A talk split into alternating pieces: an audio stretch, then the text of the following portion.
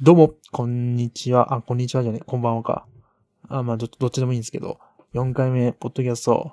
あ、2万字です。よろしくお願いします。ちょっとね、今年、ついに2020、2021年に、あ、ごめんなさい。2021年になりましたわ。明けましておめでとうございます。よろしくお願いします。ちょっと、今回はちょっと元気に行きたいなと思うんですけど、はい。ちょっと今回はね、まあ2021年の抱負っていう感じで、抱負、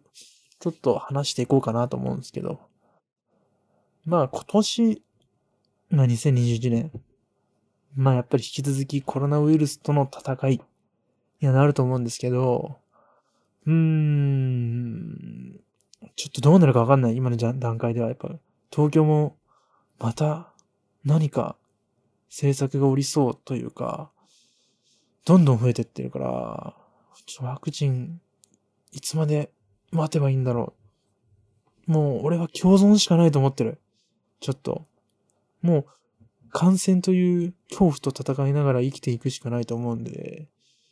これから多分ライフスタイル、ワークスタイル、どんどんまた変わっていくなとは思うんですけれども、まあそんな中で、俺は俺のやるべきことということで、えー、そうですね、1月、もう今年、今月から、あと本当に、もう少しであの、スタジオ業務始まるんですけれども、本当多分今年1年はもう、スタジオ業務をとりあえず頑張るっていうこと、これ一点しかないと思う、俺は。自分でやることは、やるべきことは。うん。もう、一生懸命頑張って、誰よりも頑張って、スタジオのメインを任せられるようになる。もうこれ一点ですかね。うん、もうこれしかないと思う。あとはね、まあ、あとはっつったらあれなんだけど、まあ、空いた時間がもしあるならば、やっぱり自分のカメラマンとしての作品っていうのもどんどん作っていきたいし、そういったあもう新しいインスピレーションを常に受けて、えー、いろんな作品、制作していきたいです、いきたいですね。やっぱそのためにやっぱりいろんな知り合いも増やさなきゃいけないし、メイクさんだったり、スタイリストさんだったり、カメラマンの知り合いも欲しいし、うん、ちょっと積極的にいろんなところに顔出していきたいなとは思ってます。そう。まあ、あとは、まあ、20代最後の年、ちょっとあんま考えてないけど、20代最後って、なんかこう、なんか力んじゃうじゃん。こう、20代最後だからなんかやらなきゃいけない。なんかやらなきゃいけない。何しようどうしようなんかこう力んじゃって、なんかこう空回りしそうなんで、あんま考えないようにしてるけど、まあ人間性を高める。うん、もっともっと人間性高めたいです。こういろんなことをいろんな頭で考えれる人間になりたいです。うーん。まあこんな感じ。2021年は。うん。1年でどこまでできるかな。ちょっとまだわかんないですけど、このポッドキャストも始めたには、始めたからには続けていきたいです。本当に時間がね、どこまで確保できるかわからないですけど、うーん、ちょっとできるだけちょっと聞いてくれる人の、まだリアクションっていうのをまだもらってないんですけど、うん、結構暗いんで、ちょっとね、部屋があんまりでけえ声出す、出せないってのがちょっと難しいんですけど、ちょっとこんぐらいならいけるんじゃないかな。はい。ちょっと今年は、ポッドキャストも、カメラマン活動も、スタジオマンのアシスタント活動もしっかりとやっていきたいと思っております。はい。あとね、今回ちょっと話したいなっていうか、まあ、一個、一個なんかちょっと、最近気になってる番組についてちょっと、話そうかなと思うんですけど、いいですか？いいありがとうございます。えっとですね、最近気になってる、テレビ番組なんですけど、あのね、この番組もね、あの、20年前の番組なんですよ。ね、愛の貧乏脱出大作戦っていう番組なんですけどね。これミノモンタが司会の、あの番組なんですよ。だから、1990、多分5、6年ぐらいに、当時放送されてた番組なん、超人気番組なんですけど、俺もね、多分その当時多分何歳ぐらい？小学校低学年とかだったと思うんだけど、あの、でっけブラウン管のクソ重たいテレビでね、リビングにあったわ。あの、真っ黒の。超重い。ね、何キロあったの ?20 キロあったんじゃない？テレビで。もう今のテレビ薄っぺらい、そういうテレビでしか見たことない子供たちばっかりだと思うんだけど、今の時代。もう俺らの子供の時代はむちゃくちゃ重かったね、テレビが。そのテレビで見てた、その愛の貧乏脱出大作戦っていう番組、こう今めちゃくちゃハマってて、こう YouTube にあるんですよ。YouTube に乗っけてる人がいて、面白いんですよ。これ何の番組かっつうと、あの、まあ、題名の通りね、あの、題名の通りもあるんですけど、飲食店を主に取り上げてる番組で、あの、各、もう日本にあるいろんな地域の飲食店のオーナーさんがね、番組に助けを求めるっていう企画、企画というか、そういう番組なんですけど、要は、あの地方の飲食店のオーナーさん。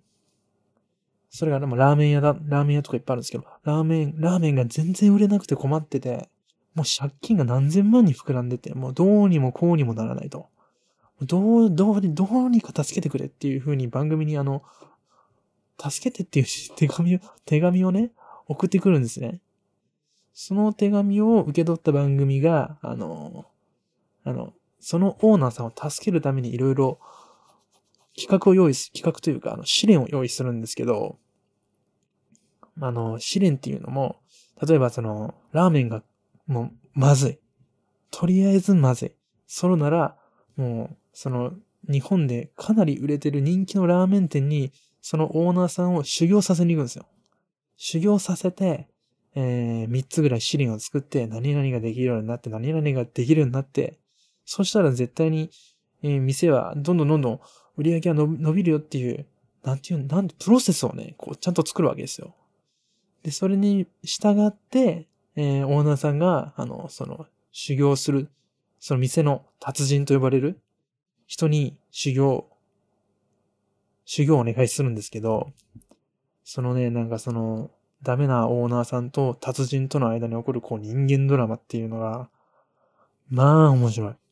まあ面白い。めちゃくちゃ見応えある。なんかこう言う人によっては、あれはやらせだよとか、いう意見もね、結構あるんですよ。俺はね、もう、それがやらせだとしても、かなり見応えあると思う。なんかね、なんか、勉強になった、俺は。で、結構最近見てるんですけど、まあ、言う、いわば、なんだろう。もう昭和の根性論みたいなのが、やっぱり根付いてる根付いてる。今の飲食店はどうなんだろう。でも今の飲食店も多分そうだと思うんだけど、厳しい世界じゃないですか、やっぱり。その厳しい世界でやっていく、やっぱお客さんを相手にやっていく、飽きない、飽きないをやるっていうのはこういうことなんだっていうことを、その番組を通して、こう、ひしひしと伝わってくるんですよね。それが面白いんですよ。そのね、だからダメな店主、やる気のない店主が、こう、その修行先の達人にね、ここっぴどく怒られて、ぶちしばき回されるわけですよ。お前何考えたんじゃとか、帰れやもう、行けそういう、そういうの全部放送してんですよ。今のね、テレビ業界じゃ考えられないコンプライアンスとか、やっぱり厳しかったから、厳しいからね、今は。昔はやっぱり、昔のテレビってやっぱ面白い。もう最近、その番組しか見て、見てないけど、やっぱ昔のテレビ面白いわ。うん、昔のテレビ面白い。だってむちゃくちゃじゃもん。いろいろと。いろいろとむちゃくちゃ。うん。あとね、ミノモンタはすごい。これ全盛期のミノモンタはすごいわ。もうね、やっぱり、お昼の番組も夜の番組も何個もやってた。俺が子供の頃なんてミノモンタは。やっぱすげえ。もうさんまさんぐらいすごい。やっぱり人気だったしね、ミノモンタ。今ちょっとね、年になって、あのー、有吉に油トカゲっていうあだ名つけられちゃってね。あの、もう引退されまし、引退してないのかなでもで、もうもうテレビであんまり見なくなっちゃったけど、やっぱりミノモンタすごい。もう回し方がすごいし、やっぱり当時の番組ってほとんどがなんだろう。あれなんですよね。有観有観客というか、そのスタジオ内にお客さん実際に入れてやってる番組がやっぱり多かったですよね。やっぱり、ショーとして見てもらってるっていう感じが。なんか、まあ、今のテレビも多分ショー、ショーじゃないですか。エンターテインメントなんだけど、こう、嘘偽りのないショーというか、まあやらせもね、あるかもしれないけど、やっぱりその、スタジオにいるお客さんに対しての笑いも取るし、絶対お茶の間の笑いも取るし、やっぱりすげえ。うん。なんか、妙に納得しちゃいました。それ、そのミノモンタもすごいんだけど、その番組も面白くて、ちょっと一回見てほしいっすね。こういろいろあるんですよ。結構ラーメン屋が多いんだけど、うどん屋とか、寿司屋とか、寿司屋の会とかで、だったらね、もう、立地めっちゃいいんだけど、もう出してる寿司が全部ネタとか用意したことなくて、全部あの、出来合いのネタなんですよ。ただ握って出してるだけのお寿司屋さんで、全然うまくいかない。どうしてだろう。なんとかしてくれって言って番組に来て、えー、いや、もう明らかこうだろう。立地めっちゃいいのにお客さんが来ない理由っていうのは、もう、お前の寿司がまずいからだよっていうところで。じゃあ寿司一から学ぼう。で、東京のね、あのー、すんごい売れてる寿司屋さんに修行に行くんですけど、もう何もできないんですよ。もう寿司職人20年って歌ってたんだけど、結局、その、プロと一流のとこに行ったらもう赤ちゃんみたいな。もう何もできない。さばき方も全然違うし。もうそういって、そういったところを、こう、全部、番組がうまい具合に編集して出してるから、まあね、ああれは番組サイドの編集の仕方もあると思うんだけど、言言ってないようなことをこううまく編集して言ったようにしてるところもあると思うんだけど、まあ、なんだろう。もう、一つ、見るものとしてはすごい面白いですよ。ちょっと、でもね、これはかなり好き嫌い分かれるんで、はい。ちょっと嫌いな人はとことん嫌いかもしれない。ただ俺はなんだろう。そういう昔の根性論とかも大切にしした方がいいんじゃないかなっていうのは、まあ少し思ってるんで、今の、なんだろう、好きなことしかやりたくないっていう子たちが結構増えてると思うんですよ。好きなことをやるためにやりたくないことをやるっていうのはすごく大事なことじゃないですか。俺だってそうだし、うーん、なんかこう、結構周りからも言われるんですよ、俺。あの、お前は好きなことだけやって生きてるよなって。いや、そうじゃないんだけどなぁとは思うけど、まあ、でもわかんない。そうかもしれない、俺も。俺も現代以降なのかもしれない。いや、そうだな。すいません。あの、これから本当に、うん、自分と向き合ってね、あの、やりたくないことも、やって、考えて、やっていこうとは、それは思ってます。好きなことをとことん突き詰めるには、やっぱり、リスクは必要なんでね。うん、ちょっと、うんちょっと脱線しま、しましたけど、その、その番組ちょっと見てほしいです。愛の貧乏脱出大作戦。これ、いつまでやってたのかな？わかんねえけど、うーん。まだね、俺も全部見れてないんですけどね。あと、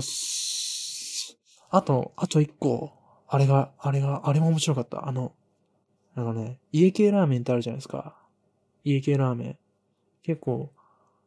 俺広島だから全然広島に家系ラーメン店とか全然なかったんだけど、最近なんか、なんか、なん、なん、チェーン店みたいなのが結構パーッと出てきてきてきてます。あの、要はなんか豚骨醤油の、あの、な、な、中太、中太麺で、海苔とほうれん草が乗っかってるやつなんですけど、こう家系っていうラーメンがあってね、こう横浜発祥なんですけどね、横浜の吉村、吉村屋っていうところが、もう元祖なんですけどね、総本山。家系ラーメン総本山、吉村屋。こっからこう、弟子が独り立ちして、いろんな、何々屋、何々屋、田中屋とか杉田屋とか、あスケイチアとか、いろいろできてきて、結構家系図みたいになってるんですけど、その、その吉村屋の、もう、なんていうんその家系ラーメンを作った吉村実さんっていう方がね、とんでもねえ化け物なのよ。とんでもねえ化け物で、あの、な、な、な、最初トラックの運転手やって、えー、1年間ラーメン屋で修行した後にラーメン屋を自分で開業したんですよ。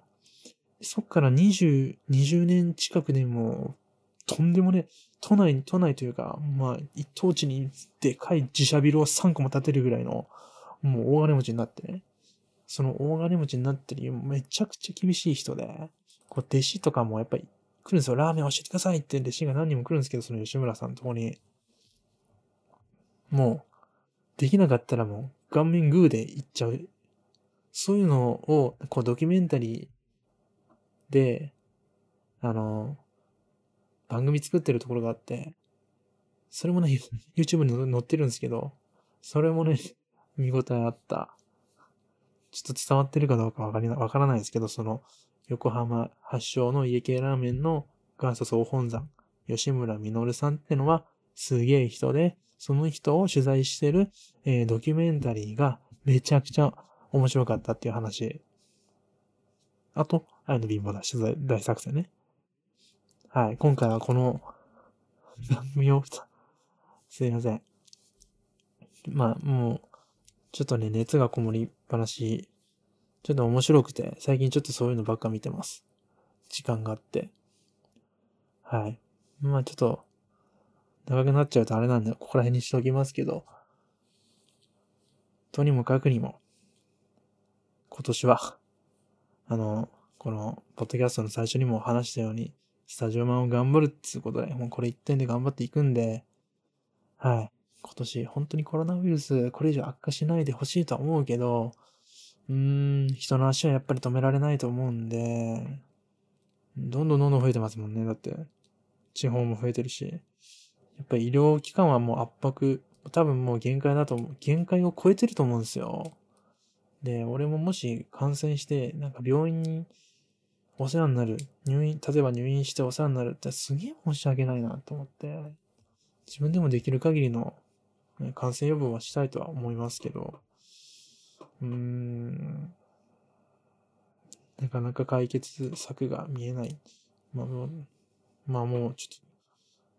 それはしょうがないとは思うんですけど、はい。ってなわけで、第4回目、ポッドキャスト終わりたいと思います。あのーこれ聞いてなんか、お前ちょっと喋り方が変だよとか、なんか、ちょっとそれは喋らない方がいいよっていうのがあったら、全然あのコメント、コメントじゃないや。俺になんか、インスタグラムとかツイッターでもいいです。メッセージくれたら嬉しいです。はい。今回はそんな感じで、ちょっとあの、1、2、3回は結構真面目なトーンで言ったんですけど、4回目ちょっと素の感覚というか、こういう喋り方が自分の、あの、性格なんで、これ分かってもらえれば嬉しいです。それでは、次回また何話すか分かんないです。カメラマンの、カメラマンのことかも分かんないし、なんか気になったことかも分かんないです。ちょっと分かんないですけど、また聞いてくれたら嬉しいです。それでは、ありがとうございました。それでは、さようなら。